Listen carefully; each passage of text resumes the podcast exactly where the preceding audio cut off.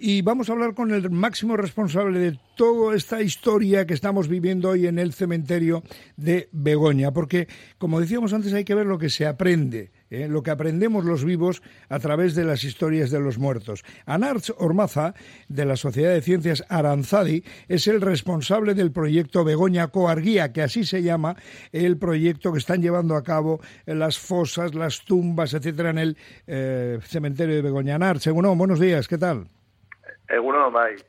Bueno, en principio vamos a contar, ¿por qué se llama Begoña Coarguía, la luz de Begoña? Bueno, eh, teníamos que darle también al proyecto un, bueno, pues un, también una parte como simbólica y ahí junto al, a la, junto a la entrada del, cementerio pues hemos colocado una pequeña exposición ya desde el primer día que bueno pues da un poquito de contexto general la que estamos haciendo dentro en el, en el cementerio y ahí mismo junto a la exposición pues en una pequeña torre hemos colocamos una luz ahí en la punta de la torre, que está encendida día y noche, y esa es la luz de Begoña, esa es Begoña Cuardía, una luz que se encendió el 8 de octubre del 21, cuando realizamos la primera exhumación del primer cuerpo, del primer, del primer esqueleto, y permanece encendida como si fuera una, una vela hasta que realizamos la última, la última exhumación. Entonces, bueno, es un poco la parte un poco la parte poética que es como la luz que nos alumbra mm. en, el proceso, en el proceso de las exhumaciones. Es muy bonito. Bueno, habéis exhumado, me dicen ya eh, por encima de los 2.900 esqueletos y faltan todavía unos 2.100, es decir, eh, casi cinco veces más de lo que esperabais. Me contabas, Anarch. Eso es, sí. Bueno, ya, ya para, para estas fechas, ya para el, la última, el último recuento de la semana pasada, ya estábamos por encima de los 3.500 y todos nos quedarán, sí, sí, sí. Y bueno, pues la, la previsión, como, como puedes ver, está, eh, bueno, es muchísimo mayor de lo que pensábamos inicialmente. Hemos encontrado muchos más restos de los que, de los que aparecían en el registro, de los que estábamos, de los que, de los que tenemos, teníamos la previsión inicial y, y bueno, pues eh, eh, mucho más de lo previsto, pero también pues muchas más sorpresas de las, de las previstas, las previstas que han enriquecido el, proyecto. Me ha dicho el concejal, pregúntale a Nars, que tiene mogollón, ¿verdad? Que tiene muchísimas historias, alguna de ellas, una que te venga a la cabeza que te ha sorprendido de todas las que estarás viviendo a través de, de la huella que nos han dejado, ¿no? Pues hay, hay muchísimas. Nosotros hacemos todas las semanas varias vistas guiadas abiertas al público. Yo siempre digo cuando hacemos las vistas guiadas muchas veces, eh, bueno, las hacemos para compartir información y todo lo que estamos sacando ahí con la, con la gente, con la ciudadanía, pero también recibimos un montón de información. Entonces, pues muchas veces eh, a través de las vistas guiadas que se, acercan familiares de personas que han estado enterradas en el cementerio o gente que tiene alguna relación con el, con el cementerio, pues bueno, también recabamos un montón de, de información, historias personales de familiares que, que bueno, pues eh, yo, una que tengo siempre muy muy presente es la historia de, Margarita y Carmen, que la Carmen, que la he contado más a una, en alguna otra ocasión, que son pues una madre y una hija que fallecen en los bombardeos que sufrió Bilbao eh, pues meses antes a, que fuera tomado en, en junio 37 por los por los franquistas. Y bueno pues eh, el caso es que mm, hemos sonado las sirenas porque estaba empezaban a llegar los eh, los aviones eh, bombardeando Bilbao, salieron de, su caserío de Ocharcoaga, eh, camino al refugio, ¿no? camino al refugio más cercano y con mala suerte, pues bueno, las bombas que les cayeron encima. En el momento, eh, Carmen, la madre, fallece en el momento, la madre, la abuela Margarita, eh, horas más tarde en el hospital de, Basurto y lo que no sabíamos y gracias a un familiar, Andoni, que se acercó a unas vistas guiadas, pues supimos que en ese momento Carmen llevaba a su hija de un mes en brazos y que, que sobrevivió, sobrevivió al bombardeo, la madre la defendió, sobrevivió. Entonces, con mala suerte en ese bombardeo, Carmen y Margarita, la madre y, la abuela, que estaban enterradas en el cementerio en una tumba doble, pues sí que sobrevivieron, o sea, que no sobrevivieron, pero sí la, niña de un mes. Entonces, bueno, por ejemplo, estas pequeñas historias que vamos recabando de las familias pues, eh, son las que enriquecen el, proyecto. Se abrió, se abrió paso la vida ahí con la niña, qué milagro, qué milagro, qué milagro. Oye, Nars, eh, dentro, de, eh, dentro de todo el trabajo que estáis haciendo, de este em, establecer una especie de campus de prácticas universitarias, ¿no? En torno a la investigación histórica patrimonial y antropológica, ¿no? Eh, que, que, la gente vea, que los estudiantes vean lo que hay allí, ¿no? Exacto, eso es. Nosotros tenemos un equipo fijo de, de Aranzadi que está ahí trabajando todos los días, pero como dices, pues hemos convertido durante unos meses el, al antiguo cementerio de Begoña en un, una especie de campus universitario.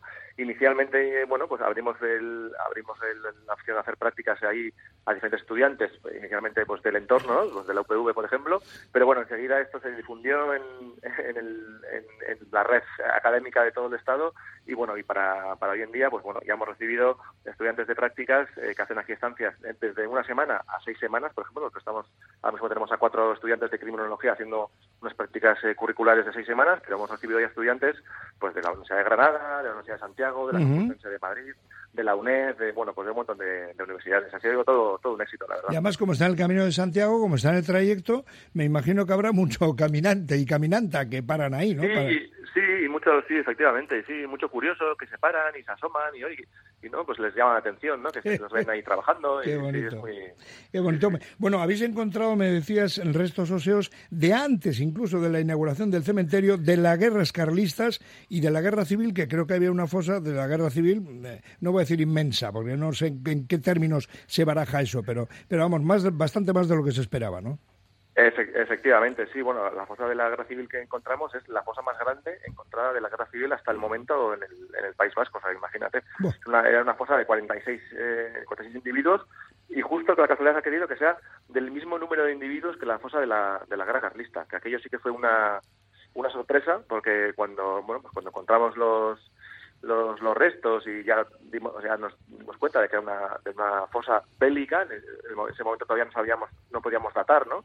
Pero cuando, cuando los botones de los soldados, que eran eh, los regimientos liberales de, de la Primera Guerra Carlista, pues varias monedas de ocho maravillas de la época de Fernando VII, apuñadas en esa, en esa época, pues la sorpresa fue que nos dimos cuenta que era una cosa de la época carlista, de soldados liberales de los años 30 del, del siglo XVIII. Eso te iba a decir que no, que no de, perdón, Nars, eso te iba a decir que no de Yuyu, porque, bueno, pues es lo que es y es un trabajo científico, pero claro, no solo se encuentran huesos, se encontrarán restos de uniformes, lo que dices, monedas, botones. Exacto claro, todo aquello material que no se, bueno, pues que, que, no desaparece, ¿no? Como la ropa o así, que esto, porque en contacto con la tierra, pues, evidentemente, con pasados los años, pues se desintegra y desaparece, pero afortunadamente, pues los metales, los, los, materiales metálicos, o como los botones, eh, hebillas, eh, monedas, ese tipo de cosas, medallitas, eh, cruces, bueno, ese tipo de objetos aparecen junto con los cuerpos y nos dan un montón de información, sobre todo para contextualizar, ¿no? Esos, esos, esos restos, porque muchas veces solamente con los huesos, pues bueno, si hay un trabajo en laboratorio posterior que te puede dar más,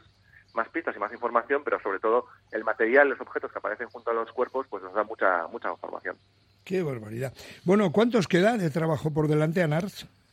Bueno, pues siempre, si todo va bien, porque bueno, yo aquí siempre lo pongo entre comillas, porque con todas las cosas que hemos tenido, tuvimos la fuerza de la guerra civil, la fuerza de la guerra carlista, pero también hemos tenido otras cosas eh, de carácter más epidémico, no, no bélicas, algunas seguramente de del 19, del, de un brote de cólera que hubo en Bilbao. Pues si no hay más sorpresas, yo creo que para después del verano estaremos ya acabando. El otro día hablé con un responsable de las excavaciones de Pico Reja en Sevilla, que han descubierto la ah, mayor fosa común que se conoce de, las guerras de Franco, de los sublevados, y, me contaba que había realmente sorpresas entre lo terrible que fue encontrarse con todo eso, ¿no? Pero que incluso trabajadores que decían, coño, pues ese era mi abuelo, ¿no? O sea, aquí, aquí ¿ha pasado algo parecido aquí en las excavaciones que alguien ha dicho de repente? Sí, mira, justamente la semana que viene vamos a hacer una visita al cementerio de Picorreja. Ya, ya lo estuvimos en, el cementerio de Begoña, una visita en, noviembre del año del año pasado y desde luego la visita justo la semana que viene, así que siempre estamos en contacto con, ellos. Pues sí, hemos tenido algún algún caso, sobre todo cuando contamos la fosa de la guerra civil, de los 46 personas que estaban en la fosa común, 42 estaban completamente desaparecidas, no no, eh, no estaban inscritas en ningún, en ningún, en ningún lado, en ningún documento. Y antes de empezar el, antes de haber encontrado la fuerza de la guerra civil, ya se, se acercó al cementerio junto con el Instituto Gogora, pues una señora que se llamaba Fernanda, Fernanda Era, que ella tenía constancia por su madre, que su que su a su madre alguien le había dicho que su bueno que su su padre se fue a la guerra, no volvió de la guerra, falleció en la guerra, pero no sabían en qué contexto ni dónde estaba enterrado. Y a su madre le dijo a alguien que estaba que a su marido lo enterraron en el, en el cementerio de Begoña.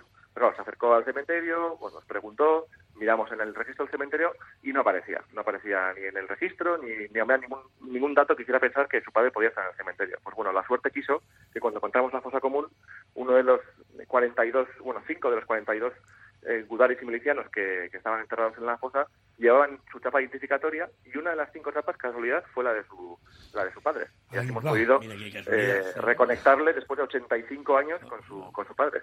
Que bueno, eh, tiene que dar una paz espiritual tremenda encontrarse con eso, ¿no? Que es lo que muchas veces la gente pide, oiga, quiero saber por lo menos dónde está enterrado mi padre o mi abuelo, ¿no?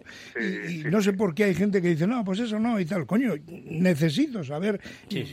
Todos llevamos esa, esa eh, arguía, ¿verdad? Todos llevamos esa luz dentro. Y hasta que no lo encontremos no se va a pagar. En fin, es un, es un proyecto precioso este que llevan a cabo la Sociedad de Ciencias Aranzadi y el Ayuntamiento de Bilbao. Eh, la verdad es que es un laboratorio, como decís, de la memoria. Y por cierto, ¿sabes? que sepan que vuelven las visitas, que han vuelto las visitas guiadas al cementerio de Begoña, organizadas por Aranzadi. ¿A qué hora son? ¿Cuándo se puede visitar? Son, eh, las visitas guiadas son los martes por la mañana, hay dos grupos, en euskera y en castellano, y los viernes por la, por la tarde. Entonces, bueno, hay en, ya se sacó una nota de prensa y también ahí en la puerta del cementerio hay un cartel con un número de teléfono que se puede, que se puede llamar y, apuntas a las citas. Perfecto. Bueno, pues nada, que haya mucha suerte, que terminéis eh, fenomenal el trabajo como lo estáis llevando a cabo y ya me contarás la visita a Picorreja, a ver qué te cuentan. Eso es. Anach Ormaza de la Sociedad de Ciencias Aranzay, responsable de este precioso proyecto que lleva por nombre Begoña Co Arguía, la luz de Begoña. Es que ricasco, Anach, y buen fin de semana. Es que